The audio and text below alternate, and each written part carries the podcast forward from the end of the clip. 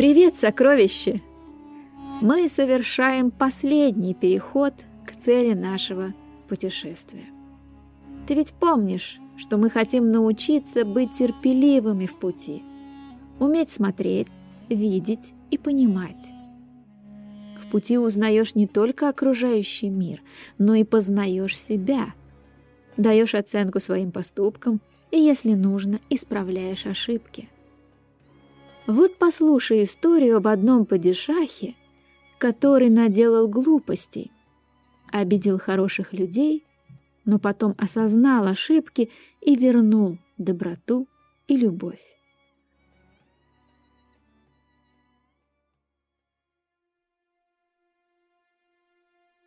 Было так или не было, кроме Бога свидетелей не было. Когда-то очень давно жил падишах, и был у него сын по имени Малек Харшит однажды позвал падишах своего сына и говорит ему, «Дорогой мой сын, знай, что человек в этот мир приходит и уходит. Никто не вечен. Вот и мой путь подходит к концу. Покидая этот мир, я хочу, чтобы ты выслушал мой завет и выполнил его. После моей смерти, когда кончится траур, Визири и военачальники позовут тебя на охоту, и ты поедешь с ними. Но, дитя мое, помни, когда будешь преследовать зверя и доберешься до подножия горы, которая находится в наших охотничьих угодьях, остановись и поверни назад, иначе тебя ожидают опасности. Сказал это падишах своему сыну и отправился в мир иной. Сорок дней Малек Харшит носил по отцу траур. А когда окончился траур, он сел на трон вместо своего отца и стал падишахом. Однажды предстал перед ним визирь и предложил поехать на охоту. Малек Харшит согласился и отдал приказание приготовить все для охоты – и вот вместе с главным егерем, визирем, охотничьим соколом, с пышной свитой выехал он в свои охотничьи угодья. Во время охоты Малек Харшит, преследуя зверя, оказался у подножия горы, о которой говорил ему отец перед кончиной. Визирь напомнил ему и говорит, «Государь, остановитесь! Отец наказывал вам не ездить в эту сторону». Но Малек Харшит не послушал его и поскакал дальше. Скакал он, скакал и оказался в красивой цветущей долине. Тут он увидел множество всяких деревьев. Вершинами деревья к небу вздымались. На ветках сидели соловьи и разливались на разные голоса. Малек Харшиду очень понравилась эта зеленая долина. Чем дальше он ехал, тем красивее было все вокруг. И он в душе осудил отца, который перед смертью запретил ему приезжать в этот край. Так оставил он позади себя много путей и дорог и оказался у подножия еще одной высокой горы. Дорога шла в гору, надвигалась ночь, и надо было поторапливаться. Конь юноши устал, не мог больше идти, Тогда он оставил коня под горой, а сам решил взобраться на гору пешком. Поднялся он на гору и разглядел человека с длинными растрепанными волосами. Человек этот молился Богу. Малек Харшит поздоровался, но тот не ответил. Постоял он около благочестивого аскета. Тот перестал молиться, сунул руку под камень, достал скатерку и расстелил ее перед собой. На скатерти лежало несколько круглых ячменных лепешек. Малек Харшит так проголодался, что у него ноги подкосились, когда он увидел лепешки, чуть не упал. Но он смолчал и продолжал стоять, думая, что отшельник пригласит его поесть. Но тот этого не сделал. Равнодушие отшельника удивило Малек Харшида, и он кончиком своего острого меча дотронулся до его затылка — Отшельник повернул голову и спросил, «Что тебе от меня нужно, юноша?» «Послушай-ка, невежа! Во-первых, я тебе сказал салям, а ты не ответил. Потом ты стал есть лепешку. Почему мне не предложил?»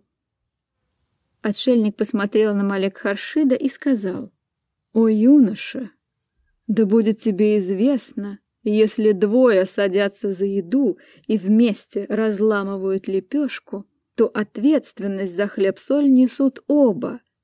Пока они живы, должны вести себя как братья. Если тебе известна цена хлеба-соли, и ты способен быть верным этой клятве, то, пожалуйста, садись. Так как Малек Харшит был очень голоден, он, не задумываясь, ответил. «Я согласен. И пока жив, буду помнить твои хлеб-соль». Сказал это Малек Харшит и присел к скатерти. А отшельник опять засунул руку под камень, достал миску, доверху наполненную жареной курицей с рисом, и поставил перед Малек Харшидом. Он съел все, встал и хотел распрощаться с отшельником, но тот сказал, «Ой, юноша, вот видишь, ведь говорил я тебе, что не каждый может быть верен хлебу соли. Выходит, я был прав». «Скажи, отшельник, что сделал я плохого?» — спросил Малек Харшит. «Да ведь мы с тобой только что заключили союз, стали братьями, и ты должен хоть несколько дней быть моим гостем». Тем временем наступила ночь. Малек Харшит был далеко от своего города, и ему пришлось согласиться. Аскет помолился, потом говорит, «Ну, брат, ступай за мной». Сказал он так и начал спускаться с горы. Малек Харшит пошел за ним. Прошли они немного, и вдруг он видит, что та цветущая долина превратилась в море крови. Тут Малек Харшит подумал, «Наверное, этот человек колдун и обманул меня», и хотел вернуться. Но отшельник догадался, о чем подумал Малек Харшит, и говорит, «Дурные мысли лезут тебе в голову. Тебе только кажется, что в долине кровь. Это просто высохшая степь и никакой крови там нет. «А почему там все красное?» — спросил Малек Харшит. «Ой, юноша, посмотри вперед», — ответил отшельник. Малек Харшит посмотрел туда, куда показал ему отшельник, и увидел крепость. Две двери в крепость были сделаны из рубина.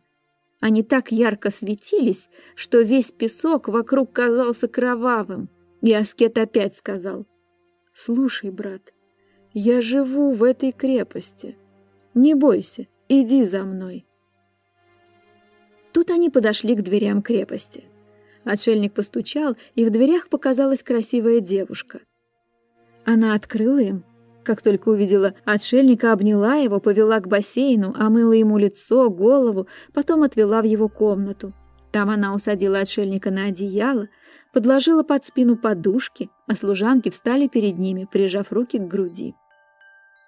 Малек Харшит все время следовал за девушкой-отшельником и тоже вошел в ту комнату. Они немного поговорили, потом отшельник позвал девушку и приказал ей принести постель для Малек Харшида. Девушка принесла постель, отшельник уложил его спать, а сам начал молиться. Но Малек Харшид, пораженный красотой девушки, заснуть никак не мог. Настало утро. Он встал, позавтракал с отшельником и девушкой. После завтрака отшельник говорит девушке.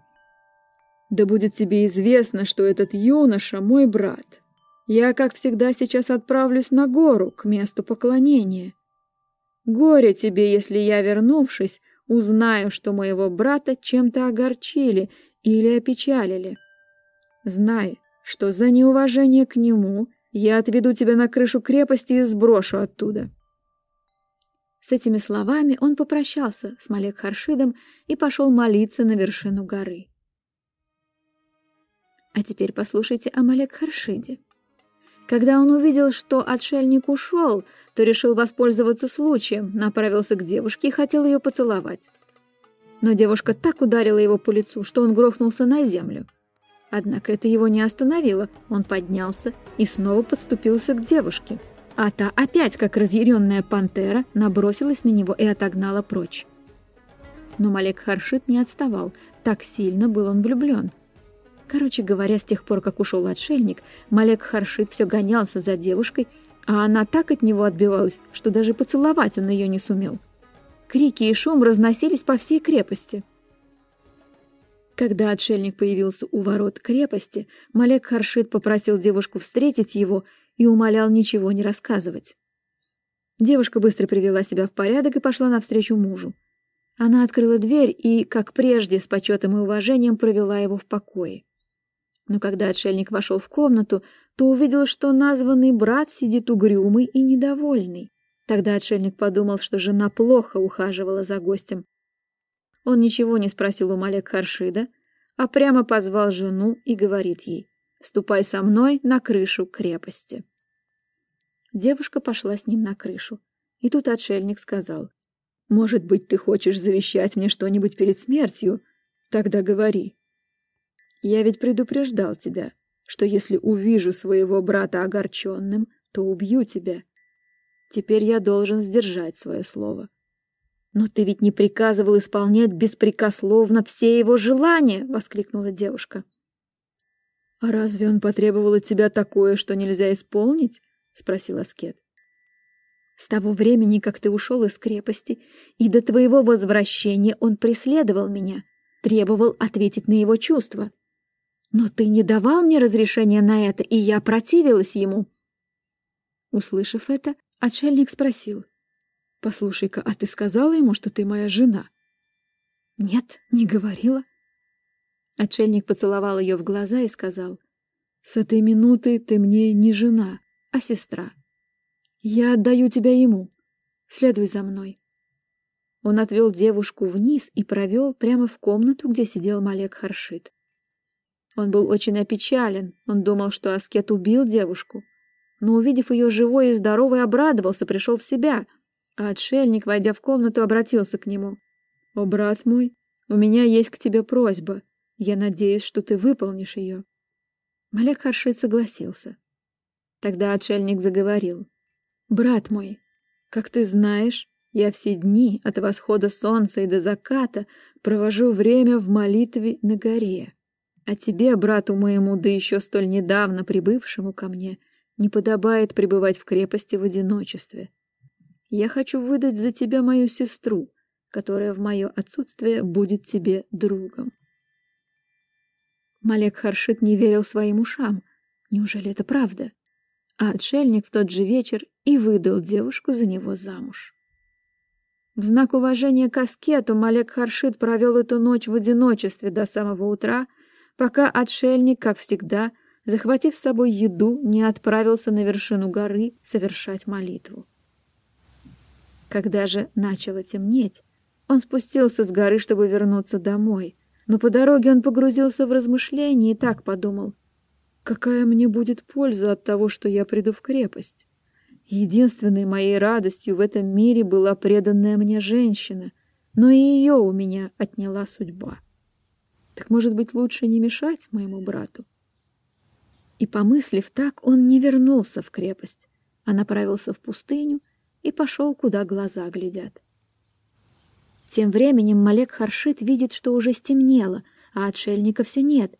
Он говорит девушке, «Послушай, уже темно, а брата моего все нет».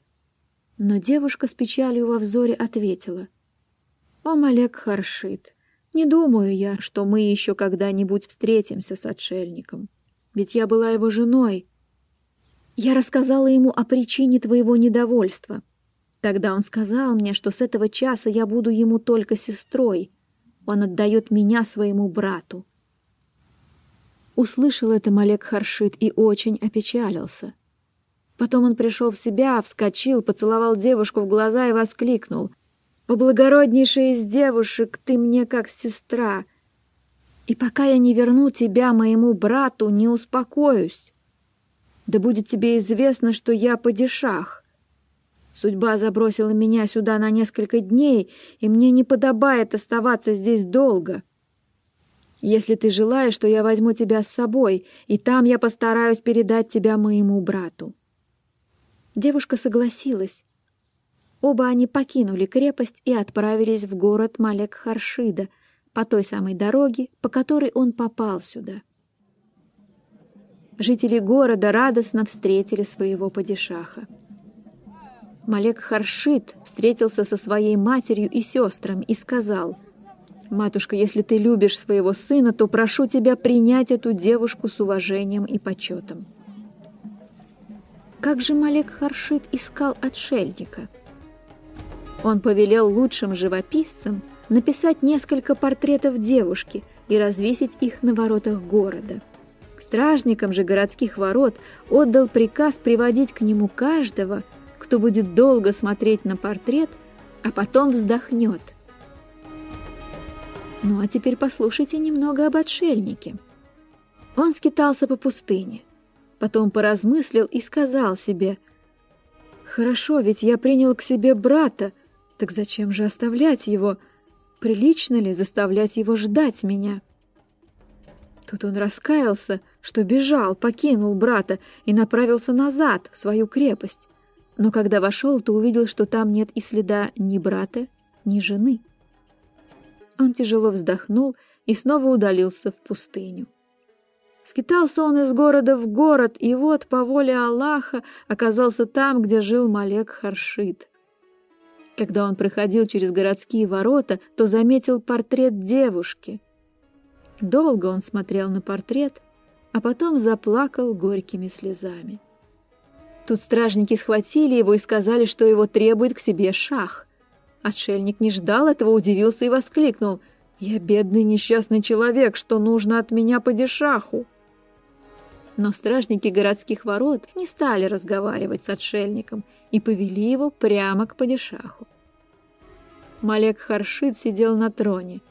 Вдруг он увидел, что ввели человека в рубище с длинными спутанными волосами. Как только Малек Харшит узнал отшельника, то встал ему навстречу, а отшельник не понимал, чего хочет от него падишах, думал, что привели его насильно и теперь быть беде. И все люди были удивлены таким обращением падишаха с нищим оборванцем, а Малек Харшит молвил, «Как же ты не узнаешь своего брата? Я тот самый юноша, который два года назад побратался с тобой, и ты ради меня отказался от своей жены». Услышав такие слова и узнав Малек Харшида, отшельник заплакал. Малек Харшид позвал его жену. Она пришла и увидела своего доброго, ласкового и верного мужа, обняла его и рассказала о благородстве и великодушии Малек Харшида. Услышав все это, отшельник кинулся к нему в ноги, но Малек Харшид подхватил его под руки и вместе с девушкой повел во дворец, который заранее для них убрали и украсили. Он попросил отшельника провести в этом дворце всю жизнь вместе с верной женой, в поклонении Богу и молитве. Отшельник согласился и начал в том дворце новую жизнь. Вот такая сказка. Караван подходит к шумному персидскому городу. Наше путешествие по той самой Персии, которая осталась в древних трудах, легендах и сказках, заканчивается. Но ничего не остается бесследно, и хотя ветер уже смел следы нашего путешествия, надеюсь, красивые истории, которые мы узнали, останутся в твоем сердце. Сезон персидских сказок завершен, но истории о добре, мужестве и любви никогда не заканчиваются. Приходи в подкаст Наны каждую неделю, и будет тебе сказка. Пока, сокровища! До следующей встречи в подкасте «Надо».